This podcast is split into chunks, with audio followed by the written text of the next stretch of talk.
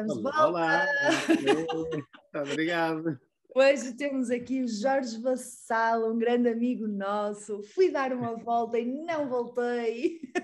Voltei, voltei. Uma volta, uma volta também implica voltar, não é? Ora, mas, ora. Eh, mas fui dar uma volta, fui. Olha, eh, fala-nos um bocadinho do teu blog, quando é que começou, como é que começou, conta-nos tudo. Olha, o blog, curiosamente, começou com um e-mail.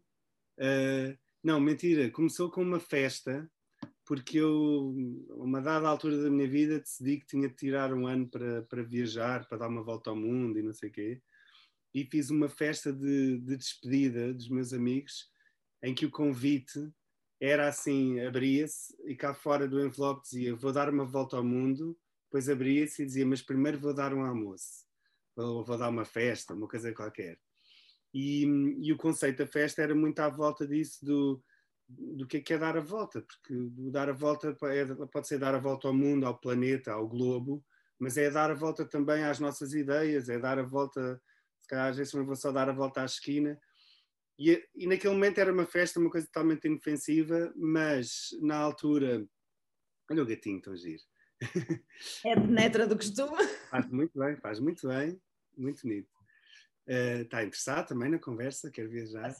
Uh, e, e, o que aconteceu foi que nessa altura, estamos a falar de 2003, e que já, já tinham começado blogs a aparecer e tal, mas eu ainda não tinha essa pretensão, mas o que eu fiz foi abrir um, um e-mail uh, e enviava e-mails aos meus amigos e à família a contar as histórias da viagem e o, e o e-mail era fui dar uma volta, uh, arroba qualquer coisa. Um, quando voltei da viagem, dessa viagem que acabou por não ser volta ao mundo nenhuma, mas foi a volta ao meu mundo, mas foi uma meia volta ao mundo, depois acabei por ficar na Ásia mais tempo e depois acabou o dinheiro e não sei o quê, mas foi quase um ano. Um, e quando voltei da viagem já vinha cheio de planos, afinal isto já não ia ser nada uma viagem de um ano e isto mudou bastante, lá está, dei uma volta à, à maneira de ver as coisas e de ver a minha vida. Uh, por isso fiquei uns seis meses a trabalhar e depois fui-me embora fui dar outra volta, seis meses pela Índia. Uh, e foi nessa segunda viagem que nasceu o blog, porque apercebi-me, dava-me mais, uh, dava muito trabalho estar a mandar e-mails separados para este e para aquele, a contar as histórias, e de repente o blog apareceu numa perspectiva até muito. Uh, muito corriqueira, porque era basicamente era para os amigos, não tinha pretensão de fazer mais com aquilo por isso ia contando ali histórias, tanto que no outro dia até estava a ver algumas histórias antigas e aquilo estou mesmo a falar, eh, até um bocado às vezes aquela vergonha alheia, vergonha alheia daquilo que eu fiz, não é? Mas porque ia ver as histórias antigas e via assim histórias que estou mesmo a falar com os meus amigos, quem, quem não sabe, não, quem não conhece, não, nem sabe metade, não percebe metade do que eu estou ali a dizer. Connosco, um, connosco foi igual, nós quando fomos ao Camboja, Vietnã e Tailândia, também, também fizeram para... falava diretamente para a minha mãe, falava diretamente para o meu pai, dizia, pai, olha, comprei o teu cinto que me pediste, comprei-o ali na loja. Pois, exa exatamente, exatamente, e começou, começou assim, e, e depois o facto é que, lá está, essa viagem foram seis meses, e depois a partir daí comecei a, comecei a fazer mais viagens e comecei também a, a desenvolver uh, a escrita, quer dizer, eu sempre escrevi e sempre, e tanto que eu trabalhava em publicidade como copywriter, por isso como escritor criativo, por isso sempre tive essa, esse fascínio pela escrita e por ler, uh, mas fui desenvolvendo um bocadinho mais isso e depois as voltas que a vida deu, uh, o blog foi crescendo e foi crescendo depois para, para o Facebook quando apareceu o Facebook e para o Instagram quando apareceu o Instagram, por isso agora acaba por ser uma plataformazinha em que alguns vão ganhando dinâmicas mais, eh, mais fortes conforme também o momento. Neste momento é mais o Instagram, o blog está praticamente parado, de vez em quando vou lá fazer alguma coisa. Tenho sempre mil intenções e quero sempre uh, dar mais força ao blog e, depois não e, voltar também por mais. Mas depois é sempre tanta coisa que, que uma pessoa vai adiante, mas de vez em quando acontece e, e, e, e nunca não, não digo que não possa de repente ganhar mais força ao blog e voltar a ficar o blog o, o centro das, das atenções, digamos. Olha, e fala-nos dessa tua viagem, meia viagem ao mundo. Conta-nos. Conta é, eu hoje em dia chamo-lhe meia volta ao mundo, porque a intenção era fazer uma volta, a intenção era, era fazer, viajar por, principalmente por Europa e Ásia, depois fazer uma pausa, trabalhar na Austrália e depois fazer as Américas e África. Uh, e fiquei-me pela Ásia, por isso nem à Austrália fui. Uh, por um lado, porque acabou o dinheiro, principalmente porque acabou o dinheiro, um, ehm, e, e, porque também já estava a chegar ao fim do ano, mas se tivesse dinheiro, acho que ficava, ficava perfeitamente mais tempo. Mas, mas onde é que começou essa viagem? Então, a viagem começou uh, naquele que era o, meu, o território para mim mais confortável, que era a Europa. Eu já tinha feito vários interrails e basicamente comprei três bilhetes de interrails seguidos uh, e estive três meses a viajar pela Europa, a ir a lugares que ainda não tinha ido. Foi a primeira vez que também fiz uma viagem sozinho, sozinho, apesar que depois neste ou naquele sítio encontrei amigos, Sim. mas foi a primeira vez e esse foi o grande desafio. Uh, eu hoje em dia olho para trás, sinto que, que ia muito mais a medo, mas que faz parte, é o crescimento enquanto pessoa e enquanto viajante, ia muito mais a medo. Um, e, e, por isso, se calhar, daí também ficar uh, esse tempo todo na, na Europa. Por isso, tive três meses na Europa, depois tive um mês na Turquia. Mas, que é aquele... mas que percurso é que tu fizeste? Olha, fui daqui, fui subindo mesmo assim para norte-norte, porque eu não conhecia a Escandinávia, uh, praticamente. Uh, tive na, por isso estive a fazer um bocadinho ali dos países uh, do norte da Europa. depois fiz Rússia, um bocadinho da Rússia. Depois entrei para o Báltico, que era tudo território novo para mim e depois fui para centro e leste da Europa, encontrei uns amigos que, que vinham, combinámos todos, ir para a Croácia todos juntos e tal, por isso fomos para aí, e depois entrei pelos Balcãs para ir para a, a Rússia, para a Rússia, desculpa, para a Turquia. Por isso ainda foram três meses nestes, nestes países todos, a, a viajar para estes países. Ainda bem, porque muito sinceramente, se eu tivesse lançado logo para a Ásia provavelmente depois não ia conhecer tão bem, tão bem muitos destes países, e porque uh, hoje em dia viajo pouco na Europa, uh, e bem, agora com a, com a, pandemia foi, foi um fartote, não é? Uh, mas pronto, por isso foram esses três meses na Europa, depois foi um mês na Turquia, que é um bocadinho in between, não é? Da Europa e da Ásia, um mês na Turquia, que foi uma descoberta espetacular, e depois passei, apanhei o primeiro avião da viagem, passei para a Índia, estive dois meses, dois meses e pouco na, na Índia e depois fui para o Sudeste Asiático. E no Sudeste Asiático foi onde eu depois tive de tomar a decisão de, de, de entretanto, voltar, por isso ainda fiquei algum tempo no Sudeste Asiático e, e mais tarde voltei para casa, por isso ficou muito, muito, muito, muito por, por conhecer. Uh, e eu, quando digo meia volta ao mundo, de repente vendo a coisa assim, dei meia volta mas, mas foi muito giro e abriu muito, abriu muito a cabeça, eh, principalmente pelas pessoas que fui conhecendo, pelas outras soluções de vida e, e arranjos e compromissos que as pessoas têm uh, e descompromissos, isso é que também é muito importante.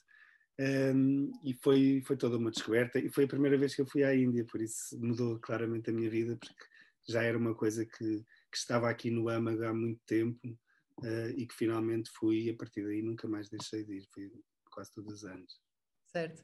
Olha, e diz-me uma coisa, até onde é que tu consegues ir com mil euros no bolso? até, bem, depende, mas uh, já fui até Dakar. Uh, olha, os mil euros, desculpa, os mil euros apareceram noutra fase, noutra mudança. Eu acho que a vida, enfim, é feita de. estou aqui cheio de reflexos. Deve ser. Um, a vida, a vida é feita de. É uma caminhada, não é? Mas de vez em quando, além do, do caminho, também damos assim uns, uns saltos maiores. Um, esses saltos. Olha, peraí, deixa eu falar porque eu estou aqui. isto está a fazer um barulho, não sei se se ouve ou não. Eu vou desligar o, o WhatsApp. Se tu ou se fui eu. Já está. Ah, ok, também já desliguei o meu, pronto. Um, e então, estava a dizer, estavas-me a perguntar dos mil euros. E realmente a vida uh, é uma caminhada, mas de vez em quando tem os seus, tem os seus saltos, tem de ser. E há, às vezes há, há momentos em que temos de dar um passo um bocadinho maior e, e enfim, passar ali para o outro lado. O, a volta ao mundo, eh, ou essa meia volta ao mundo, claramente que foi um, um desses momentos. Portanto, o, o facto de eu me despedir da agência e e, e lançar-me em viagens abriu-me abriu os olhos e abriu-me um caminho depois para outras coisas. E os mil euros, a viagem do Até Onde Vais com mil euros, foi exatamente outro momento assim, porque foi o momento em que eu, de certa maneira, profissionalizei a minha abordagem à viagem. Uh, eu e o Carlos Carneiro, que é o, o outro viajante que fez esta viagem, fizemos os dois este projeto, uh, conhecemos praticamente para fazer a viagem, uh, num contexto que era da Islândia, porque ele estava a trabalhar na Islândia, e depois eu ia para a Islândia, e ele era um amigo um amigo meu, não sei o quê, mas depois aquilo não correu nada como previsto, e, e basicamente encontramos e começámos a trocar ideias, ele vinha de jornalismo, eu vinha de, de, de publicidade, de escrita criativa, e decidimos fazer este projeto. E, bem, ainda era outro, não interessa, mas uh, este projeto foi muito importante exatamente porque me deu a visibilidade uh, num público mais alargado do que só os, os amigos e a família, uh, e também não só visibilidade, mas credibilidade, na, da, porque fizemos uma abordagem à viagem enquanto projeto de comunicação, enquanto algo que tu podes contar, uma história, não é? uma narrativa, tanto que a viagem resultou no nosso primeiro livro, tanto meu como do Carlos, um livro escrito a meias.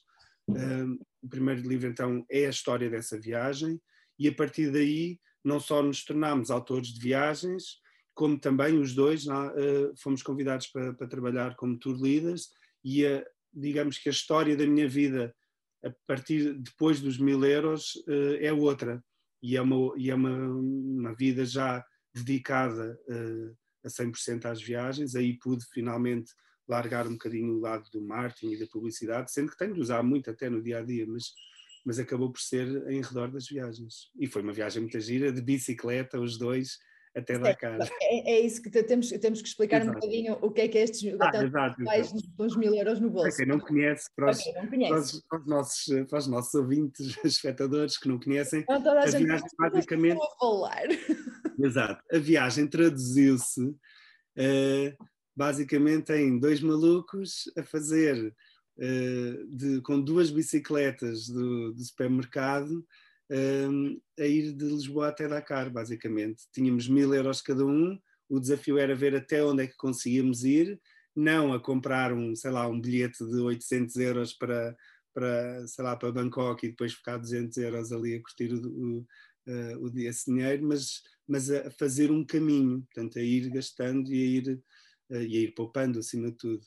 Uh, e fomos os dois uh, para aí fora, Portugal, Espanha, Marrocos, uh, Sara Ocidental, Mauritânia, Senegal, até Dakar. Até Dakar. E foi uma aventura incrível, como podes calcular, foram cinco meses, foi espetacular, espetacular. Isto em 2008, o, ainda por o Paris-Dakar, o Lisboa-Dakar, o Rally tinha sido cancelado nessa altura, por isso acabámos por ter bastante impacto, porque de repente. Eram vocês. Pois, quem é que são estes malucos? É que foi cancelado e eles agora vão e tal, não é? E, e, não, e foi coincidência, coincidência, porque o projeto já estava a ser preparado antes. Uh, e, e, acabou por ser espetacular. E foi uma viagem muito humana, muito de contacto, de, de conhecer pessoas, de, de, sermos confrontados também com, com o insólito e com o caricato. Foi muito giro, muito giro. E, e nisto resultou um livro, certo? E nisso resultou um livro, eu tinha havia o blog na altura, tínhamos um blog, fizemos um blog à parte só para essa viagem, depois resultou num livro que foi o, o Até Onde Vais com Mil Euros, escrito a meias. Um, a seguir a esse livro, a editora com quem nós trabalhávamos ainda nos convidou uh, para fazermos um guia de, sobre o caminho português de Santiago, que foi um desafio porque nenhum dos dois tinha escrito um guia, a, própria editora nunca tinha, nunca tinha feito um guia um, e foi um desafio, foi engraçado, foi, foi, foi, foi, mais chato, não é uma coisa que eu, que eu queira muito repetir porque, porque foi muito técnico, não é? Mas foi uma aventura gira também, uh, ir de Lisboa a Santiago. E, e, bem, depois, entretanto, com as, com as viagens da agência e tudo, acabei por especializar mais na Ásia, porque era o território onde eu estava mais confortável e comecei a levar muitos grupos para a Ásia, principalmente para a Indochina, Vietnã, Camboja, Laos, Tailândia.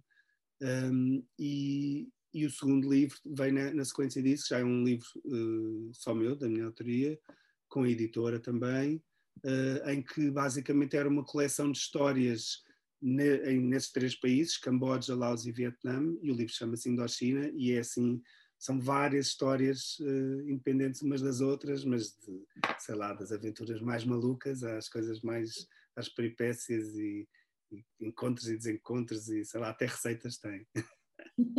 muito, muito avassalo. Exatamente, sim, sim, porque eu gosto, eu gosto de comer, sou bom garfo. Aliás, para mim a viagem não é só não é só ver, a viagem é, é, é com todos os sentidos. É sentir. É ver, é ouvir, cheirar, sentir e provar também. Uh, e, e, metade quase da, da, experiência é à mesa, uh, da experiência de viajar. Por isso, à mesa, não só o, a comida, mas uh, toda a interação com as outras pessoas, perceber as dinâmicas de, da mesa, as histórias que se contam, enfim, é muito importante, muito importante. Olha, e, e achas que tudo é possível? Eu acho que tudo é possível quando se quer, acho que tudo é possível. Se calhar, enfim, há uma coisa ou outra, mas dá sempre para dar a volta. Fala-nos é... desse teu projeto. o Tudo é Possível uh, nasceu em 2011. Na altura, na altura eu, eu, queria fazer qualquer coisa com a Índia, até porque a minha relação com a Índia vem já desde muito, muito pequenino, porque o meu bisavô foi o último governador da Índia portuguesa, por isso eu ouvia muitas histórias de Goa e da Índia em casa. Um, e e em 2011 fez 50 anos da, da anexação, invasão, conforme as perspectivas, libertação, assim, há muitos nomes. Uh, mas foi os 50 anos desse acontecimento uh, de, em que a Índia passou a ser, a Goa passou, passou, passou a ser território da Índia. E então o que é que aconteceu? Eu comecei a pensar como é que podia falar um bocadinho sobre isso. Mas depois, mais do que isso, a minha paixão não é só por Goa, é pela Índia toda e, e, comecei a tentar ver uma forma de contar as histórias, histórias da Índia e, e, até ir um bocadinho às vezes ao insólito e quem diz ao insólito diz mesmo ao nonsense, porque a Índia é muito nonsense também. E então eles têm essa expressão que é o tudo é possível, que basicamente a, a expressão mesmo nem é tudo é possível, é tu vais conseguir tudo. Só que eles usam a, a, a ideia que eles querem passar sempre é tudo é possível. E eles próprios traduzem, traduzem assim. Um, que é o Sabe Milega. E eu na altura fiz um blog, mais um blog de, à parte, fiz um blog, estava todo entusiasmado porque em 2008 tínhamos feito o, o Até Onde Vais com Mil Euros, por isso de repente em 2011 lanço o blog, tudo é possível e tal, bem, foi um fracasso o blog, aquilo não, custou muito a pegar, eh, não tinha, o, o blog era muito agir, tinha umas histórias muito giras, estava muito bem montado, estava tudo muito pensado, mas o facto é que aquilo não pegou muito com, com o público. E a certa altura acabei por uh, pôr um bocadinho de parte e concentrei-me no, no Fui Dar Uma Volta e a partir daí passei a pôr todos os meus projetos sempre dentro da, balada Fui Dar Uma Volta, porque assim não tinha de ir buscar pessoas novas e começar sempre do zero e tal. Um, e, e, o facto é que durante algum tempo a ideia do tudo é possível acabou por ficar assim um bocadinho em águas de bacalhau e a certa altura em 2015 faço uma viagem de Vespa com o Luís Simões, que é outro viajante, que é, que é uh, ilustrador, uh, e fizemos uma viagem de Vespa, os dois, pela Índia, cada um na sua Vespa. Tivemos dois meses a atravessar a Índia toda, 5 mil quilómetros, também uma data de aventuras incríveis, e eu já estava com a ideia de que queria escrever um livro com as minhas memórias, tipo best-of das histórias da Índia, porque eu nessa altura, em 2015, como já ia desde 2003, já tinha ido à Índia mais de 10 vezes. E, e então queria juntar assim as melhores histórias. E disse ao Luís, olha, vamos aproveitar, estamos a fazer esta viagem e eu, eu, vou escrevendo algumas histórias, porque, eu porque o meu objetivo já era ir para a Índia para escrever nessa altura. E ele, uh, ele disse, senhor, bora, não sei o quê, eu vou fazer também os meus desenhos e tal. E o facto é que de repente a aventura, aquela viagem tinha tantas histórias, tantas histórias, tantas histórias, que acabou por si só por ser um livro. Por isso, quando eu comecei a escrever, o primeiro que foi em 2017, depois comecei a escrever aquilo que ia ser um livro, que era o Tudo é Possível, de repente, muito rapidamente me apercebi que, que tinha material para muito mais do que um livro, uh, que só a viagem de Vespa, que era suposto ser um capítulo, era um livro, Uh, e então transformei o projeto numa trilogia e, e, basicamente, pronto, o primeiro livro, a trilogia chama-se Tudo é Possível, uh, então de, muito de encontro a esse espírito do que é a Índia, uh, e, o, e o primeiro volume, é o que é o de Vespa na Índia, conta essa história dessa viagem incrível, épica, que foi tá, ir com duas Vespas a atravessar a Índia de, de sul a norte, enfim, muito mesmo espetacular. Passaste pelo sul. Comecei pelo sul, pelo Kerala. Ok, boa. E foste pela costa? Fomos pela costa, mas uh, isso foi, foi logo a primeira decisão que tivemos de, de, tomar, porque eu já conhecia muito bem a Índia, mas o Luís era a primeira vez que estava a viajar na Índia. Um, e apesar de que ele já estava a viajar há, há três ou quatro anos, porque ele estava, no, estava num projeto grande, um, mas, uh, mas foi logo a primeira decisão que tivemos de tomar, porque encontrámos-nos no, no Kerala, uh, comprámos as motas, ele já tinha comprado a moto dele em Goa, e, aliás, isto partiu de um desafio dele, porque ele estava em Goa, comprou o Vespa e começou, pá Jorge, uh, bora aí, compra também uma Vespa e vamos e tal. Eu comprei a minha no Kerala, e então a primeira decisão era por onde é que vamos? Se fazemos a costa ocidental ou se vamos pelo lado mais oriental? Uh, a costa ocidental é um bocadinho assim mais batida, mais desenvolvida. A nível de turismo também já tem, tem aqueles lugares todos, íamos passar por Goa, Bombaim, Rajastão e tal, por isso ia ser uma, aquela Índia que toda a gente conhece, mais, mais obrigatória, exatamente, e que eu conhecia. Se fôssemos pelo outro lado, era nova para os dois e era um desafio maior porque era uma Índia que não está tão preparada para o turismo, uh, que é muito mais uh, rough, digamos. Mais né? aventura, não é? Exato, mais aventura. E rapidamente nem houve discussão. Uh, rapidamente os dois decidimos então fazer pelo outro lado, por isso o que fizemos foi, como estávamos no Kerala, na zona ocidental, atravessámos pelo Kerala e Tamil Nadu para a outra costa e depois fomos subindo mais ou menos pela costa, até mesmo até lá acima, onde a viagem depois acabou. Onde é que paraste a viagem? Olha, parei em Bhubaneswar, em Orissa, mas na verdade, não sei se sabes mais ou menos, mas na verdade fomos, uh, quer dizer, fomos até Orissa, que é, olha, é 5 horas de Calcutá, de comboio, por isso Calcutá já é ali na, naquela curvinha aí para, para o Bangladesh. Uh, parámos, parámos em Orissa, em Bhubaneswar, foi onde nos parámos, por isso o, o Luís depois seguiu, seguiu, foi para a Tailândia, uh, e eu ainda continuei depois e fui mesmo até ao Oeste de Bengal, que já é o estado de, de, de, Calcutá e mais lá para cima, e já para o Bangladesh e também para o Nepal. Uh, fui mais lá acima, dei umas voltas lá por cima e depois voltei outra vez para Bhubaneswar, porque basicamente como tinham...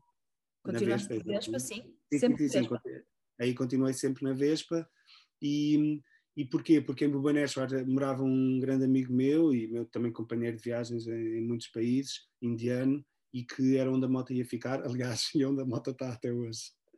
É sério? A sério, já. Ainda não a conseguiste vender? Não, não, eu não queria vender, eu queria... É. Não, eu queria ficar com ela porque queria voltar a fazer, a dar mais uma volta e entretanto passaram, olha, passaram quatro anos, eu nunca tive tanto tempo sem ir à Índia, depois dessa viagem, foi em 2015, só voltei à Índia em 2019 para escrever o segundo volume da trilogia. Uh, curiosamente percebi ao, ao princípio até tinha a intenção de ir buscar a moto e continuar a viagem, mas como estava muito concentrado no livro e queria mesmo escrever e, de repente comecei a pensar, bem, eu vou pegar na moto e vai ser outra, outro livro sobre outra viagem de moto. Então acabei por não ir buscar a, não ir buscar a moto e ficar só a escrever. Uh, e depois, uh, e então não fui em 2019, depois fui em 2020 outra vez, uh, já numa perspectiva também de fazer, até estava mais no sul e tal, mas numa perspectiva de provavelmente ir lá buscar a moto. E entretanto apareceu a pandemia e, e não fui buscar a moto. E olha, e lá está. Até, uh, no ano passado, o, George, que é um, um, amigo meu do Kerala, que foi quem me ajudou a comprar a moto, e inclusive a moto está no nome dele, porque não se pode ter propriedade, os estrangeiros não podem ter propriedade lá, então está em nome dele. E, e eu até lhe tinha dito: ah, depois da viagem a moto é tua, eu agora ando, ando com a moto, mas depois é tua, não te preocupes, eh, eh, como está em nome dele, ele ajudou-me a comprar e tudo. Eh, pronto, era uma forma de eu, de eu também contribuir. E ele no ano passado até, até pediu-me se, pediu se podia pedir ao Banti para mandar a moto por, por, comboio, porque o filho dele já tinha 16 anos e ele queria lhe oferecer a moto e não sei o que era. Então tivemos a, a, tentar, a tentar tratar disso, mas depois com pandemias e isso acabou por ficar tudo. Por isso, olha, a moto ainda lá está à espera. Não sei se sou eu que vou buscá-la, se vai ficar eternamente ali ou se o que é que vai acontecer, vamos lá ver. Mas e, tenho vontade, tenho. E o teu terceiro volume veio também de uma viagem lá, ou foste lá, entretanto, não? Como é que isso aconteceu? Então, foi assim, o segundo volume resultou dessa viagem de 2019, em que eu fui lá de propósito.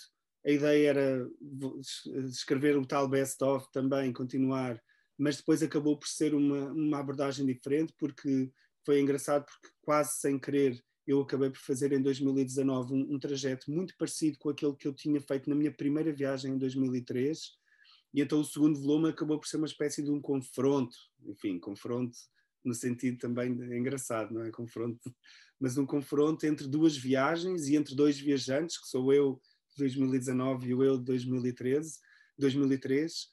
Um, e então eu, eu, faço as duas viagens e conto as aventuras de cada uma delas, mas numa delas eu ainda sou um miúdo que é a primeira vez e, sei lá, cheio de medo e muito deslumbrado, muito chocado.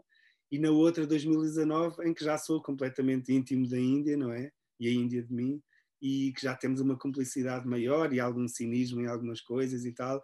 E então já faço uma abordagem diferente. Esse foi o segundo, que é o, o Marajá faz anos. E depois, então, o terceiro, finalmente, que estavas a perguntar, eu em 2020 fui, não fui exatamente para escrever, fui fui para, para, para reencontrar amigos, fui porque também tinha um, um, grupo de amigos cá de Portugal que, que, que, me desafiou para eu fazer uma viagem com eles, então eu organizei uma viagem e fomos, eh, fomos os seis, os sete, uh, fazer uma viagem pelo sul da Índia e tal, enfim, estava ali um bocadinho nesse... Diz isso? Em que ano? Uh, esta de 2020. Okay. E, e, depois, entretanto, acabei por sair por causa da pandemia, mas eu não estive lá para escrever um livro, propriamente tanto que a minha ideia até era em 2020 dar um, um assim uma pausa e até ia dar fazer uma pausa nas, uh, no projeto do Tudo é Possível, uh, se calhar escrever outras coisas e deixar o terceiro para mais tarde. Mas uh, o que é que aconteceu? Com a pandemia eu tive de sair da Índia a correr e foi assim mesmo uma, uma, uma fuga de, sei lá, foi muito emocional porque, já, porque era suposto eu ficar a, a viajar mais tempo e tal e de repente tinha de voltar para casa. E depois porque, e sabes que no princípio da pandemia estávamos todos assim um bocado às aranhas, é a expressão mesmo, uh, ninguém sabia muito bem o que é que estava a acontecer e no quanto que é que ia, depois, quanto tempo é que ia durar, como é que se ia desenvolver, porque aquilo, para já estávamos todos assustados com, com a doença em si, com o vírus em si, mas, mas depois ninguém sabia muito bem como é que aquilo ia evoluir, e se, sei lá, se ia ser um, um filme de zombies, não é? E, e a, minha, a minha fuga da Índia foi uma coisa muito muito dura e assim mesmo aqui no âmago muito muito forte um, e escrevi sobre isso e quando escrevi sobre isso cá em casa sobre todo, todas as coisas que eu tinha sentido porque eu, muito sinceramente eu saí da Índia sem não sabia se alguma vez ia voltar à Índia não sabia se alguma vez ia voltar a viajar sei lá nem, e nem sabia se sei lá por exemplo se ia sobreviver ao, ao, ao Covid porque foi mesmo ali em março no princípio Uh, e, e tinha cinco aviões para mesmas pessoas, não é? Diz, diz. Se voltarias a ver as mesmas pessoas. Pois, exatamente, todos os amigos que eu tinha lá e que a maior parte deles nem sequer deu para despedir, porque não podia de repente ir fazer uma volta pela Índia a despedir, ah. não é? Estava no Kerala também e só me despedi dos amigos do Kerala e foi ainda numa perspectiva muito. Lá está, eu tinha quatro ou cinco aviões pela frente, aeroportos, não sei o quê, estava cheio de medo: será que eu vou apanhar alguma coisa nos, nos aviões? Será que será que vou, vou resistir a isso, se apanhar, né? sei lá, não, essas coisas estava, as pessoas estavam muito a medo e só queria, a certa altura já só queria chegar a casa um, e então foi uma, foi uma coisa muito emocional e muito emocionante um, chegar a casa e perceber, ok, isto aqui, depois estava tudo fechado quando cheguei, porque cheguei no, no princípio do, do estado de emergência, tudo fechado, ah, o mundo tinha mudado, não é? Um, e quando cheguei a casa, de repente vi-me fechado em casa, no confinamento, uh, com uma série de coisas que tinham acabado de acontecer e eu queria contar aquelas histórias. E de repente pensei assim: espera lá, eu tenho tantas histórias ainda por contar da Índia, porque tinha, tinha uma série de material que estava reservado, ou guardado, ou adiado para o, para o terceiro volume.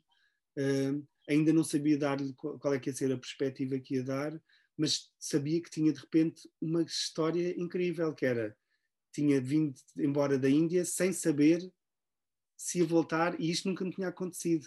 Nunca me tinha acontecido sair da Índia ou de outro lugar sem saber tipo, o que é que vai acontecer.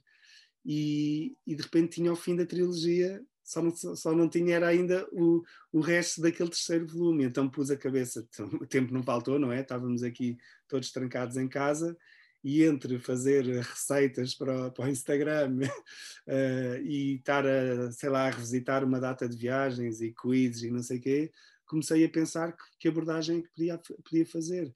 E então a, a abordagem que era a abordagem óbvia e que a, própria, a própria trilogia já estava a caminhar para aí, era a amizade, porque é o grande, o grande valor da Índia. Olha, que é esse livro que tens aí atrás de ti. É, está aqui posicionado, está, está pequenino, mas é mesmo este, exatamente, que é um brinde ao canibal. Eu tenho ali então, os três, confesso que ainda não comecei a ler porque estou a guardá-los para as próximas viagens. Pá, estando em casa não é fácil. Estando em casa não é, é fácil. Eu preciso. Tenho, há muita coisa a acontecer quando estou claro, eu sei. Trabalho, são os projetos, é lida da casa, organizar viagens, é social, olha, eu não consigo. É, mas é, é quando for, isso não há, as coisas têm o seu tempo. Um, mas basicamente então este livro é uma, é uma homenagem à amizade, é um tributo à amizade, daí um brinde, porque o brinde é sempre uma coisa que se faz, não é? Com amigos, com amigos ou pelo menos com, com, uma, certa, com, uma, com uma certa amizade, não é? Um, e é um brinde ao canibal, porque o canibal é um dos personagens. Basicamente, o que eu fiz foi: eu dividi o, livro em seis capítulos. Cada capítulo tem um, vai lá um personagem principal, que é algum amigo que eu fiz na Índia. Um, normalmente minha, as minhas perspectivas das histórias que eu conto, além de terem assim muito humor e, e, e, muito, muito caricato, mas tem muito esse lado humano, porque eu acho que as viagens são feitas pelas pessoas e são feitas pelas pessoas com quem tu te cruzas, mais do que só os lugares. Uh, e então o que, o que eu fiz foi pegar em seis personagens que eu, que eu já queria trabalhar um bocado uh, e contar as histórias que eu vivi, que eu partilhei com essas pessoas, ou então que eu vivi até chegar a essas pessoas e que me levaram a essas pessoas. Por isso são seis capítulos independentes uns dos outros, uh, e um deles é exatamente sobre aquele que é o grande personagem de todas as viagens que eu fiz. Acho que é a pessoa mais assim fora da caixa que eu conheci na minha vida, que é um canibal, uh, e com quem eu vivi paredes meias durante um mês. Um, ele é, era, já faleceu, mas uh, era americano, uh, mas vivia na Índia há 20 e tal anos e estava a viajar há, há 30 ou 40 anos. Um, neto do, do, do, Robert Louis Stevenson, uh, que é o que escreveu A Ilha do Tesouro e o, e o Dr. Jekyll and Mr. Hyde. Uh, foi hippie, foi amigo de um dos Beatles, foi não sei o quê, tem assim uma história de vida inacreditável mesmo. Uh, e, e entretanto acabou por por ir parar àquelas, àqueles grupos que são os agoris, uns grupos, umas seitas, digamos, hindus radicais, que estão nas margens dos Ganges, todos nus, cobertos de cinzas humanas e que inclusive comem carne humana eh, em, enfim, em ritual, não é? Não, é, não fazem disso, não fazem disso hobby, mas em, em rituais. Um, e, pá, e a história dele era inacreditável, inacreditável. Não só as histórias que ele tinha para contar, mas todos os contextos que eu depois, entretanto, fui investigando nessa altura quando estive com ele, e eu estive com ele em 2007, uh, mas fui guardando essa história, ela não se enquadrava no primeiro porque era o livro da Vespa, depois no segundo acabou por não se enquadrar bem porque era a primeira e a última viagem e esta estava ali no meio, mas eu sabia que o, que o canibal ia sempre ter de aparecer uh, em algum lado e então o terceiro livro acaba como é essa homenagem à amizade, então tem o brinde, eh, como, como, como símbolo da amizade e porque em, com todos os personagens eu faço a alguma altura eu faço um brinde uh, e com este com o canibal posso dizer que o brinde foi feito com uma caveira humana. Uh, e, e ele e depois pronto um brinde ao canibal porque ele simboliza depois todos os outros uh, de quem eu falo. Certo. Olha para quem não sabe, como é que se pode comprar esses teus livros, que são, ainda não os li, mas já estou aqui, tipo, Exato, sabes 10 minutinhos para começar a ler. Exato. Olha, os, estes livros uh, já são um projeto independente, eu entretanto larguei a editora uh, e decidi lançar-me independente, achei que, que podia, podia criar algo que fosse mais eh, não só mais criativo, mas também mais honesto para mim, mais honesto para, para, quem, para quem está a comprar. Uh, dá muito mais trabalho, claro, mas é muito mais giro e eu gosto de estar envolvido no projeto, por isso, desde uh, concretizar o livro enquanto objeto, por isso eu escrevo e depois é preciso fazer paginação e a revisão e não sei o quê, e para a gráfica, toda aquela coisa, eu gosto disso. Uh, e depois toda a parte também de promover o livro, uh, distribuir, enviar às pessoas, vai com autógrafo, vai com não sei o quê, né? Uh, e por isso é um projeto independente, 100% independente, e basicamente para comprar é, é encomendar-me, é ir aos meus, à minha plataforma, portanto ao fui dar uma volta, que é no Instagram, Facebook, o Instagram é onde eu estou mais ativo agora, e entrar em contato comigo e comprar. Depois também tenho algumas livrarias, meia dúzia de livrarias espalhadas pelo país, todas também projetos independentes, por isso não, vá, com todo o respeito e com tudo, mas não é as FNACs da vida, uh, mas uh, todas, todas projetos independentes, uh, que também são pessoas que também estão a querer a fazer as coisas por paixão, e tenho então meia dúzia de livrarias, no blog está lá, está lá a lista dessas livrarias, Lisboa, Cascais, Porto, Braga, Guimarães, Leiria, uhum. um, onde, onde também se pode comprar o, o livro. Muito bem. Os livros, esses três. Mudando de assunto, o que é que tu costumas levar na tua mala? Olha, olha é assim. Viajas pesado, não viajas A regra, mais, mais, do que tudo, a minha regra é assim: eu vá uma semana ou um ano, eu levo mala para uma semana. Pronto. Okay. Por isso. Aliás, às vezes vou só ao fim de semana e levo mala para uma semana, quase. às vezes Por é isso, mais... é, é, já tenho a coisa um bocado formatada e e lá está, tenho sempre um bocadinho, não sou, gostava de ser um bocadinho mais minimalista, uh, porque acabo sempre por levar algumas coisas que eventualmente não preciso tanto, mas eu tenho muito aquela, aquela coisa que é, ah, se houver alguma coisa que eu preciso mesmo, mesmo, epá, tá, há sempre, há sempre. Essas coisas arranjam-se. São muito poucos os sítios que são inóspitos demais para não ter alguma solução. Sim. Ou então, se são, também estão a meia dúzia de horas, se for preciso, mas por isso, desde medicamentos e não sei o quê, à partida em quase todo lado. Mas sim, tenho o meu kitzinho de, sabe, de roupa, em que levo, vou preparado para o calor, mas sempre com alguma coisa para o frio. Depois também às vezes há viagens que têm as suas especificidades, mas normalmente isso, o kitzinho de higiene e de remédios e não sei o quê, o kit de, das eletrónicas, sei lá, o telefone, o computador, os carregadores, aquelas coisas. Uh, e pronto, basicamente, e os dos documentos, pronto, é um bocadinho assim, mas eh, não sou demasiado específico. E o que é que tu e é procuras? se possível, só e pronto. Diz, diz. Diz, diz, diz. Não estava a dizer, e é levar uma mochila, tentar não. O, o, peso é, o peso é inimigo do conforto e o desconforto é inimigo da viagem, não é? Por isso eu tento ao máximo, bem, ao máximo, mas o meu máximo, eu já vi pessoas que realmente conseguem levar ainda menos eu, eu, levo sempre mais do que mais do que queria, ou pelo menos mais peso do que queria. Estou sempre a dizer, é preciso mesmo de levar tantas t-shirts ou tantas não sei o quê, mas, eh, mas pronto, mas acaba. Normalmente a tua mala pesa menos, eh, entre 9 a 12 quilos. É, nossa, nós vamos sempre com menos de 8.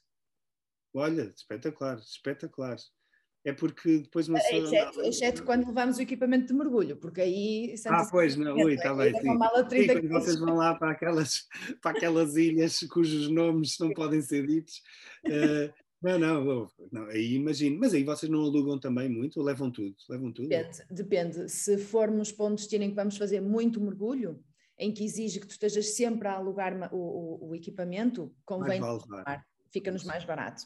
Sim. E eh, porque vocês também têm mesmo esse, esse drive, digamos. Eh, Sim. Para mim o mergulho é uma coisa, para já também já comecei muito tarde, mas que é uma coisa, ok, se tiver oportunidade vou fazer ali, eu não sei mas tipo, não é o meu drive, mas sim, acho que sim, acho que se, se Agora, vais para uma viagem de mergulho e tal, faz todo o sentido. Claro. Se for uma, um destino que vamos fazer dois, três, cinco mergulhos, aí não compensa. Só, só o que tu pagas de mala, de bagagem, uh, e de peso extra, etc. E andar com a mala atrás, aquilo é horrível. Pois, exatamente, é que depois é isso, eu tenho sempre de medir um bocadinho isso. O, o que me acontece muitas vezes é que, como eu faço, eu tento fazer viagens, sei lá, imagina se, se tiver um grupo de, tanto quando estava com a agência, como agora estou independente, e às vezes levo assim, são, são coisas mais, mais pequenas no sentido de, é mais com pessoas tipo, com que eu já conheço e tal, não, não tenho propriamente uma agência minha e, e, é muito pontual, mas se levo, se levo alguém a viajar e tal, aproveito para antes e depois da viagem eu próprio ir dar as minhas voltas aqui e acolá, mesmo agora tipo, tive estes dois meses fora e, e, tive vários tipos, tive a fazer trekking na Albânia, mas depois também tive no, com um grupo na, na Turquia e depois tive com, sabe, com a minha mãe na, em Budapeste e Praga, que já estava mais frio, Então eu tenho de ir sempre preparado, assim, tem de ser uma coisa muito, muito uh, adaptável, digamos, uh, porque, porque, enfim, porque eu sei que vou fazer vários ambientes diferentes. Eu muito poucas vezes vou só para uma viagem tipo de ir e voltar, estás a ver? E então tenho mesmo de me adaptar, mas também essa adaptação pode-se fazer em viagem, eventualmente. Olha, e o que é que tu procuras numa viagem? Eu sou muito curioso. Uh, eu acho que a curiosidade, eu costumo dizer que a curiosidade é o meu, é o meu combustível. Por isso, normalmente, e lá está, depois cada viagem tem, os, tem as suas características, mas normalmente vou à procura, vou à procura do mundo, vou à procura de, de ver e conhecer histórias. Eu gosto de histórias, eu gosto de contar histórias, gosto de ler e, e ouvir histórias, por isso eu vou, vou muito atrás das histórias. Uh, posso dizer, por exemplo, agora nesta viagem, quando saí, fomos por Roma, porque simplesmente porque arranjámos um voo muito barato para Roma. Não tivesse uma intenção muito, muito grande de voltar a Roma. Quer dizer, queria voltar, mas não, não, estava, não era um plano específico. E fui para Roma e antes de irmos para Roma, sabe, alguém falou-me do Bernini, do escultor uh, clássico, e eu fui investigar sobre o Bernini e fiquei completamente apaixonado pela obra dele. Olha, pronto, foi o mote de Roma, foi ver esculturas do Bernini e acabou por ser um bocadinho o farol. E depois lá está a comida, não sei quem é. Mas basicamente, como sou curioso e gosto de histórias, uh, tento ter sempre assim uma, uma linha qualquer que é pelo menos a, a, a base. Depois é basicamente é, é, viver a aventura e é o desafio. Por isso é que eu gosto também da Índia, é porque é muito desafiante. É e às vezes há alguns sítios depois da Índia, é, é mesmo isso. E há sítios, às vezes, então depois de teres ido à Índia e Parece que imediatamente. Parece que nada tem sal. Parece tudo assim muito meio a meio gás. Sim. Uh, é assim muito sem sal, exatamente. Então. É. Uh, e eu gosto desse desafio, gosto de me sentir, eh, de sentir desafiado e de sentir, às vezes, aquele desconforto, estás a ver? Não é? Não, não, estar, não estar completamente à vontade. Certo. Olha, e, e a Índia foi a viagem que mais te marcou? Acho que sim. Eh, bem, houve muitas viagens que marcaram e a dos mil euros, por exemplo, foi uma viagem que foi uma grande mudança na minha vida. O primeiro Interrail também mas a Índia, sem dúvida, e a primeira vez que fui à Ásia, que não foi na Índia, foi na Tailândia, eu acho que foi uma, uma viagem que me marcou bastante, uh, sendo que foi uma viagem perfeitamente uh, turística, no sentido em que era eu e o meu primo, a irmos, primeira vez na Ásia, estás a ver, Bangkok, e depois ir para, para as ilhas, não sei o que, né? fazer o trekking em Chiang Mai, foi tipo by the book mesmo, mas, uh, mas mudou completamente a minha vida porque pela primeira vez vi a abordagem, neste caso dos tailandeses, uh, aos, ao dia a dia e aos, e aos, desafios do dia a dia, e foi uma mudança radical na minha maneira de pensar. E a partir daí comecei a ir mais à Ásia e ter muito a curiosidade da Ásia. E depois a Índia é, é um planeta à parte, e por isso, quando eu cheguei à Índia, já ia com muito mais expectativas, e então foi toda a confirmação e, e contradição daquilo que eu achava que era a Índia e, e depois estás sempre a, é tão diferente, tão diferente, tão diferente que sim, posso considerar que eu já, nas, eu não, sei já quantas viagens é que fiz à Índia, não sei, 12, 13, 14, por aí, mas já passei quase três anos da minha vida ao todo uh, na Índia. Por isso, se eu puder, se me deixares juntar tudo e considerar isso uma viagem, sem Sim. dúvida que esses três anos uh, na Índia são a viagem da minha vida, completamente. completamente. Claro. E, e, a Índia, e a Índia, desculpa, e a Ásia é o continente que mais te, que mais te encanta, que mais te puxa?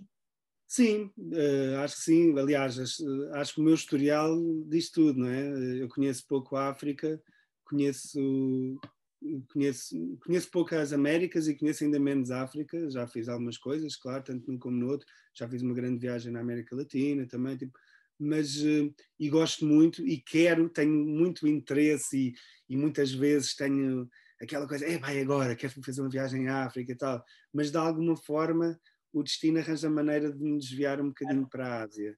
E é, e é engraçado que quanto mais conheces de um, de um lugar, de uma cultura, de um, de um momento, uh, mais te apercebes também daquilo que não conheces. Então é, é, é giro porque eu tenho muita curiosidade em, em, conhecer melhor a África, tenho muita, muita curiosidade em conhecer melhor as Américas. Uh, ao mesmo tempo, o facto de eu conhecer tão bem a Ásia eu sei perfeitamente o que é que também ainda não conheço e também tenho muita curiosidade em aprofundar mais isso. Por isso, eh, acaba, ou seja, o facto de eu conhecer mais, de já ter praticamente uh, ido a todos os países, a quase todos os países asiáticos, uh, não faz com que eu, ok, então já, já está feito, agora quero ir para outros. Não, e eu não tenho tanto aquela coisa, claro que acho curioso, acho piada, quantos países é que já foste e tal, mas, mas eu não tenho essa coisa do uh, ir sempre para sítios novos só para, para, acrescentar e para ter mais, ter mais, ter mais. Não tenho tanto, tanto esse drive, é perfeitamente válido, é, é uma conta como qualquer outra, uh, mas, mas não é esse o meu drive. Está lá, é a paisagem. Mas, mas sim, por isso a Ásia puxa sempre, sempre, sempre por mim e, e continua, continua a puxar. E qual é o destino que tu ainda não conheces, mas que queres muito ir? tantos, tantos. Olha, é, depende do dia, uh, depende para que lado é que acordo na cama. E depende das conversas. Eu, lá, eu às vezes, se estou a falar com vocês, uh, fico muito curioso com, esses, com essas ilhas e os mergulhos, porque eu fiquei, adorei mergulhar. Quando, eu, a primeira coisa que eu pensei quando mergulhei pela primeira vez foi como é que eu não comecei a fazer isto mais cedo? Uh, aliás, e foi esse o argumento do instrutor. Ele, ele me disse: tu passas tanto tempo na Ásia e tens tanto tempo não sei quê, como é que tu ainda não começaste a fazer mergulho? Exato. E, e por isso é um bocadinho conforme o lado para que eu acordo. Mas é assim, eu tenho uma eu gosto de listas, uh, e daí também não negar a lista de quantos países foste, aquelas coisas, mas eu, eu, eu gosto muito de fazer listinhas e não sei o quê, sou muito. Uh, e, e, tenho a minha lista dos países que eu quero ir. E tenho sempre assim um top 5 que depois tenho de ir atualizando, porque, obviamente, por serem o top 5, é muito, é muito comum, cada vez que tenho a oportunidade de ir fazer uma viagem, de, de conhecer um país novo ou qualquer coisa, tento ir a um daqueles, não é? Por isso tenho um top 5. E o meu top 5, para teres uma ideia, é o, México, uh, o Uzbequistão, uh, a Namíbia, uh, Etiópia, depois da Etiópia, agora não lembro qual é que é o outro, não estou a lembrar, mas ah, Guatemala. Okay. Uh, neste momento são assim os meus cinco. Ai, Nova Zelândia, estás a ver? De repente os cinco transformam-se em dez também rapidamente. Depois pensa, ai, não, mas espera, mas eu também quero ir àquele, quero ir não sei o que. É. E, e, por isso depende um bocadinho depois das, das oportunidades, mas, uh, mas sim, mas eu, é assim, é aquela, aquele clichê da, da internet que é eu quero ir a todo lado Sim. Está na minha lista. Ainda Sim. não fui a todo lado, mas está na minha lista, não é? Sim. É, é um bocado isso. Olha, as as em viagens, alguma vez tiveste? Ah, claro, bolas, quem não, não é? Uh, já tive vários, uh, mas uh, lá, quando é um passo à frente é um passo ao lado, estás a ver? Então, e um passo ao lado é o princípio do, é o princípio de um tango. Ou seja, uh, tu tens de saber dançar um bocadinho Adoro na vida, não é? frase, desculpa, repete lá, é. adoro isso. Já usei num livro. Não, eu, eu digo sempre que é um, um passo. Uh, Se não é um passo à frente, é um passo Não há passos atrás, uh, há passos ao lado, não é? Tipo, ou seja, depende da tua perspectiva. Se não é um passo à frente, é um passo ao lado. E um passo ao lado é o princípio de um tango. Adoro. É? Adoro. Seja, porque basicamente é, é, isso que tu tens de fazer e é uma coisa que eu também epá, fui, fui aprendendo em viagem e na vida, porque a vida também é uma viagem, não é? Mas, hum, mas basicamente tu, epá, a não ser, há algumas coisas, ok, a morte, e um, há assim uma outra coisa mais extremas que são realmente passos atrás que te uh, deixas de poder fazer, mas de resto uh, tu podes te adaptar e podes fazer dos azares e das, e, de, e das tristezas da vida também transformar isso numa força. Eu sei, e, e não é só na viagem. Eu, felizmente, hoje em dia estou a, a, a editar livros uh, como autor independente por opção e porque tive uma, uma, uma coisa com a editora, epá, que a certa altura passei-me e disse, eu não quero trabalhar mais com, com... Primeiro era com esta editora e depois pensei, bem, mas por que não tentar sozinho, estás a ver? E o que na altura foi um motivo de stress e, e fiquei triste e fiquei frustrado e irritado e tal, transformou-se naquilo que hoje em dia pá, é uma coisa que eu tenho imenso orgulho e um prazer enorme em fazer. Por isso, na vida, muitas vezes os momentos de os azares e os momentos de tristeza e tal são coisas que nos podem dar força uh, para a frente. E em viagem é isso mesmo, ou seja, claro que já tive azares em viagem, já caí de moto, já fui Uh, não, não na moto, de, na viagem de Vespa, curiosamente, a viagem de Vespa 5 mil quilómetros na Índia e não caímos, bem, felizmente. Alguns sustos, tive alguns sustos, uh, mas não caímos. Mas já caí de moto e já caí de moto na Índia, noutra viagem. Já, sei lá, nessa viagem dos mil, euro, dos mil euros do, da Vespa, também a certa altura fomos detidos para sermos interrogados, num, diziam que éramos, nós éramos espiões industriais e o que é que estão aqui? Uh, e passámos um dia difícil, sem saber o que é que ia acontecer, sem saber se íamos ser expulsos da Índia ou se íamos alguma vez voltar à Índia. Mas depois resolveu-se e a viagem continuou. Ou seja, uh, basicamente uh, tu consegues dar a volta às coisas e depois também depende da perspectiva. Eu muitas das vezes a tentar acalmar-me e, e, pá, e passo-me como qualquer outra pessoa também se passa e frustro-me, irrito-me, não sei o quê, mas um dos meus processos é exatamente pensar assim, epá, eu ainda me vou rir disto. Isto ainda vai ser uma história para estar a contar, não sei o claro. quê. Né? E, e, e, basicamente é isso. Uma pessoa tem, tem de saber ganhar essa distância. Claro, é Nem sempre consegues no momento, hein? nem sempre consegues no momento. Claro. Às vezes é preciso processar, processar, processar, mas mas não, não, sentes, não sentes que, que, são esses momentos que depois marcam uma viagem e são esses momentos que depois te, te, te dão uma bagagem para tu estar. Passa ao lado, completamente. Sim, sim, sim, completamente. Que nem é? sempre tem que ter azares, azares, não é? Mas, mas sim, mas são, são essas coisas e os azares que dão que dão o, sal né? e as especiarias Sim. também à viagem. Se corresse tudo bem, se corresse tudo bem, uh, também não tinha, não tinha muita piada. E mesmo com os grupos, eu às vezes digo isso, é pá, são os imprevistos que, que, vão, que vão dar aqui uma coisa à viagem, um elan à viagem, porque se correr tudo exatamente como previsto, uh, não é giro, mas, uh, mas pronto, mas não, te, não vamos histórias, porque nós, qual é que é a história que tu vais contar quando chegares a casa? Não é que entraste na sei lá, no Taj Mahal, e o Taj Mahal era tão bonito. Claro que era bonito, mas, mas isso não é uma história. A história é, se calhar, o gajo que roubou os sapatos tu tinhas deixado lá e depois tiveste de ir descalço até uma loja para comprar os sapatos, ou que não sei o quê, e depois vieram ver, encontraste os sapatos à venda, não sei onde, sei lá. Uh, essas coisas é que depois vão dar a cor à viagem. E acho que é muito importante, muito importante, seja na Índia, na Índia mais do que noutros sítios, mas em todo o lado, uma pessoa também ter esse um bocadinho esse epá, esse jogo de cintura, esse saber jogar com isso. Não quer dizer, lá está, somos todos humanos, não quer dizer que não nos irritemos, não fiquemos frustrados e haja coisas que nos possam pá, fazer saltar a, o verniz, não é?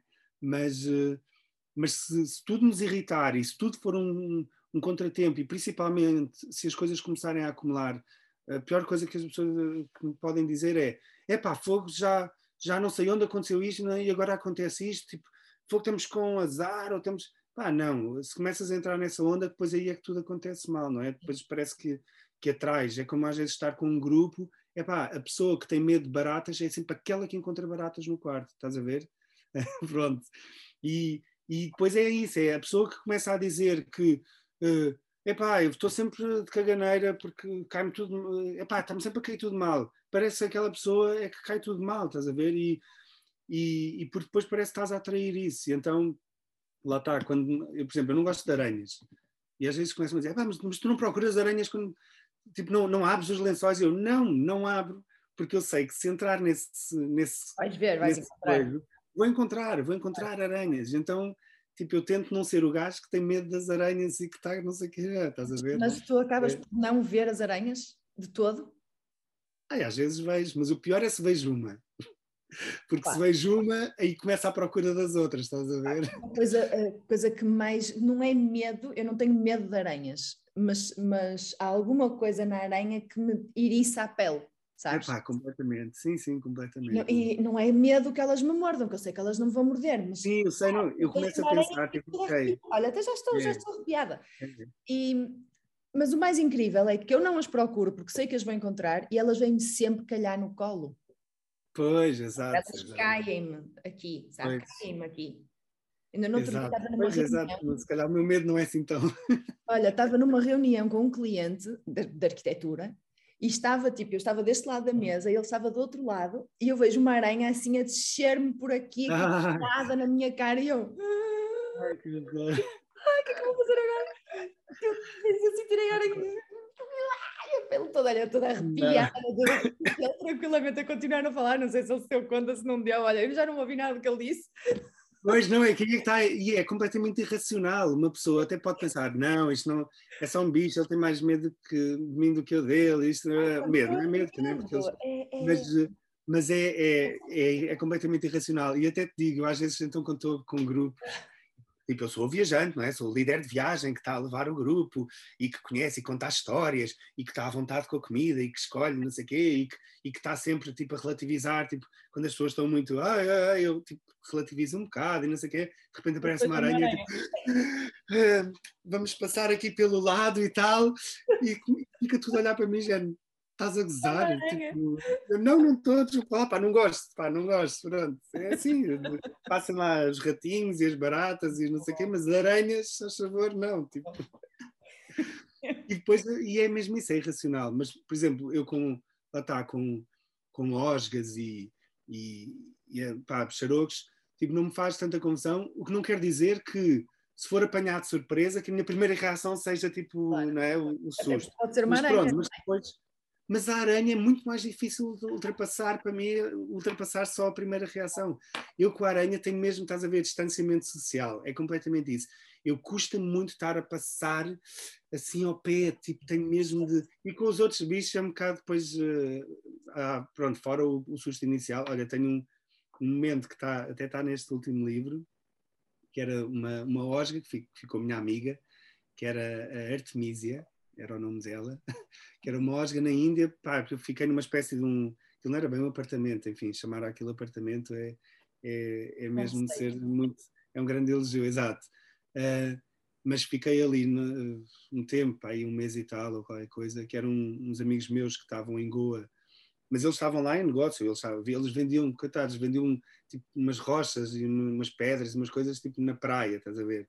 Mas vinham de uma terrinha, e eu era amigo deles lá nessa terrinha, e depois fui para Goa e como eles entretanto tinham alugado aquele quarto e aquela coisa toda, eu fiquei uns tempos com eles. Um, e aquilo era, basicamente era assim um quartinho muito básico, com uma, um cantinho que era tipo a cozinha, o outro não sei o que é, e a casa de banho era uma, uma, um casebre tipo, ao fundo, aquilo tinha para aí quatro quartos, assim, quatro apartamentozinhos, todos girados para a rua, e aquilo era um casebre ao fundo da propriedade. Ah, eu na primeira, na primeiro dia vou lá para ir lá tomar banho, entro no caseiro, estou no Ai, já estou no filme todo, já estou toda e de repente há assim aqui uma osga, assim aqui ao meu lado. Era uma osga, pensei que era aranha, susto. Não, não, não, nesse caso era uma osga. Não, porque aranhas, pá, nem sei como é que eu ia... Mas a osga estava ali e eu saio a correr da casa de banho, tipo, ai meu Deus, meu Deus, de repente dou por mim todo nu na rua. Bem, voltei, voltei para dentro e eu tipo, ok, vou ter de fazer espaços contigo, amigo. Olha, sou o Jorge. uh, uh, e dei-lhe o nome, não sei se dei logo no primeiro dia ou foi, mas o facto é que eu fiquei ali um mês e tal, a Osga estava sempre ali e pronto, acabámos de ficar muito amigos. Uh, tenho muitas saudades dela, mas se fosse uma aranha não tinha saudades nenhumas. Epá, e a aranha para mim é mesmo muito difícil tipo, a convivência, tipo, saber que ela está ali, pá, e que ou vai ter de morrer, ou vai ter de sair, Mas ou, não... ou ter de encontrar outra casa de banho, outro sítio, sei tu lá. Tu consegues matá-las? Eu não consigo.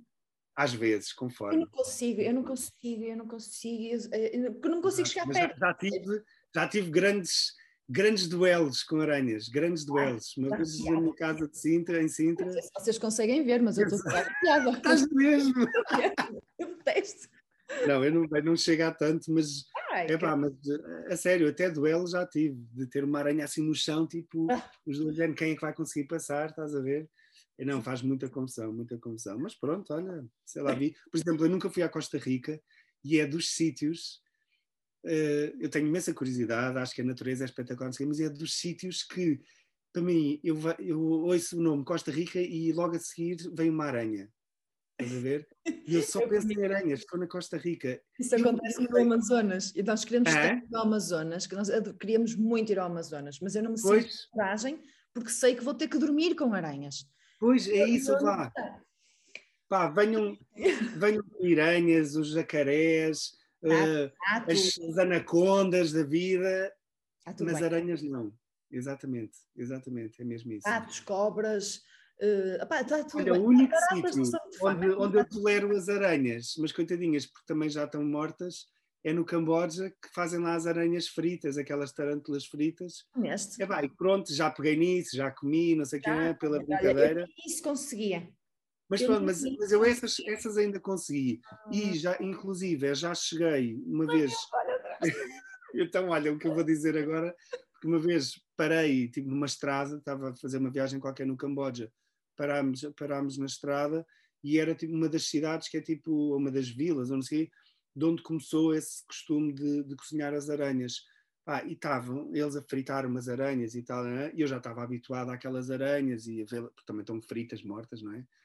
E de repente vejo assim ao meu lado, estava uma caixa de, um caixote de cartão, quase até à, à altura assim, quase, não, não da minha cintura, mas quase, entre o joelho e a cintura, e tinha para aí sei lá, tinha centenas dessas tipo tarântulas pretas vivas, assim, iam subindo e ela ia, pondo, e ela ia empurrando-as para baixo, depois houve. E eu, bolas. Mas, não sei, ver, ver assim essas aí todas ao pé do, da fritura não me fez tanta confusão, mas agora encontrá-las uma a uma. Toda okay, piada, Jorge, para, por favor. Ai, ai. Já viste, somos humanos, somos humanos. Foca. O que é que tu dirias ao teu mais mudando de assunto? Que já... Exato, mudando de assunto. O que é que tu dirias ao teu mais novo se viajasses para o passado?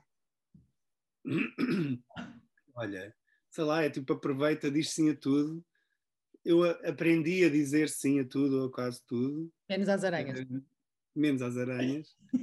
Até às aranhas, olha lá, está já comigo, mas acho que e vai descontrair. Eu acho que alguns de, algumas das coisas que eu olho para trás e que às vezes sinto assim, ah, podia ter aproveitado mais, foi quando eu não, ou quando não disse que sim, ou quando, ou quando não relaxei tanto. Por exemplo, Natal Volta ao Mundo, meia Volta ao Mundo, se há alguma coisa que eu mudava nessa viagem, porque aquela coisa do dizer, ai, uh, mas mudavas alguma coisa? É pá, uh, normalmente não, porque é tipo, ah, as coisas tomaram o seu rumo e e ainda bem que foram assim. Tipo, eu não me arrependo das coisas que eu fiz, normalmente.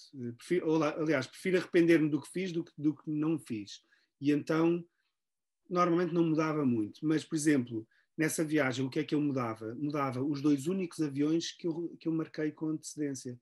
Aliás, as duas únicas coisas que eu marquei com antecedência e que marquei um bocadinho por medo, uh, não marcavam foi o avião da, da, da Europa, vá lá da Turquia para. Não, até era da Grécia, porque eu fui para a Turquia e depois voltei da Grécia, mas eu marquei antes ainda da viagem toda, marquei os Interrails, ok, tudo bem, e depois marquei um avião da, da Grécia para a Índia, para Bombaim, e um de Bombaim para, para a Tailândia. E hoje em dia, se hoje em dia, pronto, assim, se, se, eu, se eu não tivesse marcado esses voos, se calhar, por exemplo, estava na Turquia e ia andando por terra e tinha sido, certo. certeza, uma viagem diferente, porque tinha feito aquela, aquele Médio Oriente e aquela Ásia Central, que na altura me, tinha medo. Hoje em dia não, não, não, não me mete medo, no sentido em que, aliás, já fui a vários e, e sou mais curioso do que outra coisa. E, e se calhar na altura, ao fim de três meses na Europa e Turquia, não sei o quê, tinha tido a coragem que três meses antes, ao marcar o, o voo, não tinha. Por isso, uh, isso mudava. E claramente, por exemplo, o voo da, da Índia para, para a Tailândia, esse próprio, até esse eu mudei, acabei por mudar na altura, porque era só ao fim do mês na Índia, e ao fim do mês na Índia queria ficar mais tempo e acabei, acabei por mudar. Tive um, olha, tive o tal acidente de moto, e depois conheci uns que hoje em dia são os meus melhores amigos na Índia, e que é malta de Bollywood, e que está, estão lá neste terceiro livro, e que se não fosse esse acidente de moto eu não os conhecia, e o facto é que tive esse acidente de moto, fui para Bombaim com eles e chegámos a Bombaim e eles disseram nem pensar que vais para a Tailândia neste estado, tipo, vamos mudar o teu voo e, e ficas aqui algum tempo a, a, descansar. E então acabou por ser uma coisa que, e ainda bem que eu disse que sim a isso e que fiquei e que e depois uh, a, a, viagem e a vida uh, tomou o caminho que tinha de tomar, mas hoje em dia olho para trás e, e vejo que aquelas coisas que eu que eu fechei, não é? Aquelas portas que eu já delineei o caminho antes, são aquelas que eu diria tipo, é pá, se fizesse hoje em dia, não tinha marcado isso e tinha deixado a, a, a coisa seguir o seu, o seu rumo mais naturalmente. Mas, quer dizer, fora isso, hum, não mudava muito. Certo. E preferias viajar para o passado ou para o futuro? Uh, tipo, para o meu passado ou já para o passado em geral? Passado em geral, pode ser há um milhão de anos atrás ou um ah, milhão não, de anos então preferia, preferia viajar para o passado. O futuro, sei lá o que é que vem e não sei se, não sei se quer saber tanto. Uh, tenho muita curiosidade nesse aspecto, não no meu, pronto, o meu está feito, está feito, mas tenho curiosidade, sei lá, adorava estar em Angkor na, na altura do Império Khmer, ou gostava de, estar, de ver o Império Romano. Normalmente aí é, é tudo ligado com história. Eu gosto muito de história, gosto muito de, de, de, antropologia, tanto de toda a parte de etnografia, não sei o quê, por isso gosto dessas coisas e por isso aí nesse, nesse caso, enquanto observador, e acho que na viagem devemos ser acima de tudo observadores, um, enquanto observador, sim, adorava, ou seja, não queria ir e de repente ser um gladiador, eh, ou sei não sei o quê, não é isso que eu estou a dizer, mas gostava de ser espectador e gostava de poder tipo, estar a caminhar no meio, enquanto turista, digamos, uh, caminhar nesses sítios e conhecer momentos da história assim uh, importantes, ou não tão importantes, mas curiosos dentro daquilo que é a minha curiosidade e daquilo, sobre as coisas que eu gosto, sim, gostava. E planos de viagens, tens? Planos de viagens, bem, isto com o Covid veio, veio mudar tudo, não é? Um, veio mudar eh, a minha perspectiva também, não só a perspectiva de viagem, mas a maneira como neste momento, ou como tenho estado a olhar para, para a viagem, porque para mim o viajar, mesmo quando é de férias e tudo, tenho sempre de jogar muito com, com o trabalho e com as coisas para poder também minimizar custos e aproveitar, enfim. Um, por isso tive este tempo todo parado. Felizmente consegui-me vingar agora com estes dois meses de Itália, Albânia, Montenegro, Roma, sei lá, eh, Turquia, né? Uh, e agora as coisas estão a começar a andar, por isso as, as, minhas perspectivas de viagem não tenho nada assim muito, muito fechado ainda, mas estou a começar a planear o próximo ano e vai ser um bocadinho à volta de, das viagens que eu entretanto fizer uh, em trabalho, por isso eu sei que vou à Indonésia, por exemplo, uh, ou pelo menos tudo aponta que vou à Indonésia, e por isso vou aproveitar para dar umas voltas por ali. Agora tenho uns amigos meus que estão a viver em Timor, eh, que já tinha outros que estiveram lá, já tive muita malta tipo em Timor, mas uh, acabou por nunca se eh, proporcionar. Mas lá está, tenho uns amigos meus que estão a viver em Timor e como vou passar uma temporada grande na Indonésia, pá, vou fazer um esforço a ver se consigo ir a Timor, estás a ver? Estou sempre a adiar, aliás, há bocado aí a lista dos cinco, mas estou sempre a adiar uma viagem que quero muito fazer, que é a São Tomé, uh, até porque tenho um tio meu a viver lá, já pá, há 20 anos, e hum, quero muito ir e todos os anos digo que vai ser este ano, por isso este ano também digo que vai ser este ano que vou a São Tomé. Uh, por isso, olha, não sei, e, e olha, e, e, gostava muito de voltar à Índia uh, o mais cedo possível, porque, enfim, porque sa esta saída hum, em 2020 foi uma saída tão dolorosa que tenho de fazer essa paz. Uh, adorava voltar à Birmânia, que é o meu outro, a minha outra grande paixão, uh, e que fiquei muito mesmo chocado e triste e revoltado e frustrado e tudo com, com a história que aconteceu este ano com o golpe de Estado uh, e coitados eles vão sofrer imenso com isso uh, não sei quando é que vai ser algum dia possível voltar ao Myanmar mas assim que tiver a oportunidade quero ir lá uhum. enfim há muita coisa aqui há muitos Uh, e se, e há muitos talvez. Nenhum desse destino estava no, nos cinco iniciais que tu disseste. Não sei se reparaste. Pois, mas São Tomé, São Tomé é um bocado. São Tomé, se calhar não disse, mas devia estar lá. Mas é, é verdade, já viste. Uh, mas porquê? Porque eu estou a pôr ah. contextos. E, e, então a minha vida acontece muito por, por contextos. Não tenho as dúvidas, por exemplo, México e a Guatemala, o momento em que eu tiver tempo e dinheiro para fazer uma viagem sem sem, sem ter, ok, agora vou para ali vou para trabalhar ou por não sei o quê, portanto, uma viagem livre disso uh, é para lá. Eu acho que é, é para lá que vai ser.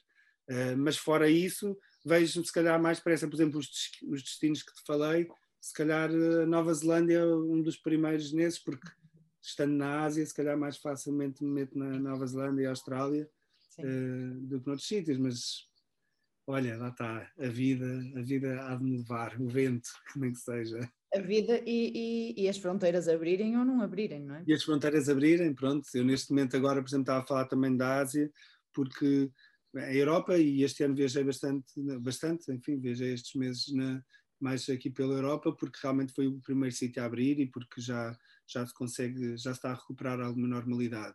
Mas, por exemplo, a Ásia está a começar a abrir, para a semana, portanto, de 1 de novembro já vai abrir umas, algumas partes da Tailândia, uh, algumas partes do Vietnã abrem em dezembro, o Camboja também vai abrir agora entre novembro e, e dezembro, também, também vai abrir. Estou a falar daqueles destinos que eu já ia mais vezes, não é? Uh, mas isso está a começar a acontecer para uma série de destinos, está a começar a acontecer. A América Central já está aberta há algum tempo e vocês também estiveram lá, que não foi agora. Sim, Guatemala e Salvador. Tempo. Exatamente. Mas é pronto, mas esses aí obriga a um esforço de, enfim, que neste momento não, não consigo ter essa ginástica toda. Mas, eh, mas sim, à primeira oportunidade um, e de repente se alguém me desafia, é pá, olha, bora fazer não sei o quê e eu consigo transformar ali qualquer coisa também em, em retorno, é pá, porque não? Mas, eh, mas é muito, é um bocado do momento. Apesar de que eu planeio um bocado, tenho de ir planeando as coisas, mas sim, é isso. E onde é que te podemos encontrar? Onde é que podemos encontrar? Olha, agora em casa. não, mas uh, tô, olha, estou a encontrar, estás a falar aqui das redes e não sei o quê, não é? Exato, pronto. Então é tudo, é tudo foi dar uma volta. Até porque o meu nome é Jorge Vassalo, é, depois é, é, muito, é muito chique, é muito, muito exótico, e então é com dois S e com dois L's. Então às vezes, ah, mas eu não encontro. Está bem, olha, fui dar uma volta fui dar uma volta no, é no Instagram, no Facebook, no, no blog. Mas só fui dar uma volta, chega sempre a mim. Todos os caminhos não, aí não vão dar a Roma, mas vão dar ao Jorge. E, Toca a comprar o livro, os livros deste menino. Para comprar os, exatamente, para comprar os livros, para, para meter conversa, para pedir umas dicas, mas, Olha, epá, mas ele é muito mas, chato, não façam isso, ele é muito chato. Exato. Como se viu nesta conversa. Não me calo, não me calo. Eu, pá, eu apanhei, Jesus estava aqui a abrir a boca, que seca, exato, exato. sim, já ouvi essa história mil vezes. Exatamente, vai, não me calo, eu sou um contador de histórias, mas eu também gosto de ouvir histórias, por isso. É... Mas olha, e já agora até, até lanço aqui um, um desafio, agora estou a fazer apresentações do livro e já estou a marcar algumas datas aqui e acolá. Se alguém aqui tiver, sei lá, um clube de leitura, uma livrariazinha, um uma cena cultural que tem uma agenda e que gostam de pessoas, eu estou super disponível a ir, a ir fazer apresentações, falar de viagens, falar da Índia, falar dos livros, sei lá. Uh, por isso estou aberto. Bem, muito bem. um beijinho muito grande para ti. Muito obrigada Obrigado. por teres vindo. Obrigado. Eu, muito, sempre muito de falar contigo. Temos que nos encontrar mais uma vez. Quando Exatamente. E agora, quando eu for aí acima, está combinado. Ou se vocês virem cá, mas quando eu for, já estou já estou a pôr aqui na agenda, por isso. Não te esqueças, porque vai ser-te cobrado essa, essa tua promessa. Eu sei, eu sei, eu sei. Houve um fim de, olha, houve um fim de semana este verão que eu fui tipo, com a minha mãe, uh, tipo, uh, fui ao Porto com a minha mãe e tive de manter a coisa um bocado secreta, porque lá estava com ela e estava num registro tipo, mais só nós, então tive de manter a coisa um bocado secreta, até porque eu sabia que se, se tivesse muito público, e isto no bom sentido, ia haver tipo, vocês e outros amigos lá do, do Porto e, e do Norte que iam tipo, então vá, bora lá fazer. E eu, eu não gosto de dizer que não, e custa-me imenso dizer que não. Então, então tipo, foi, foi assim, tipo, muito caladinho ao Porto, só depois pus umas coisas a seguir. mas sim, mas vamos combinar, claro que vamos combinar. Tá bem, combinamos. Um beijinho muito grande para ti. Beijinhos, Rita. Ai, Rita, fogo, desculpa. Filipa. Filipa, desculpa, desculpa. E um abraço ao Diogo. Está bem, não desligue, já vamos conversar mais um bocadinho. Quando vocês desse lado, já sabem, próxima semana, próxima segunda, mesma hora, o sítio do costume, não é no Pingo Doce, é no Facebook da BVP, às nove e meia da noite. Tchau. Tchau.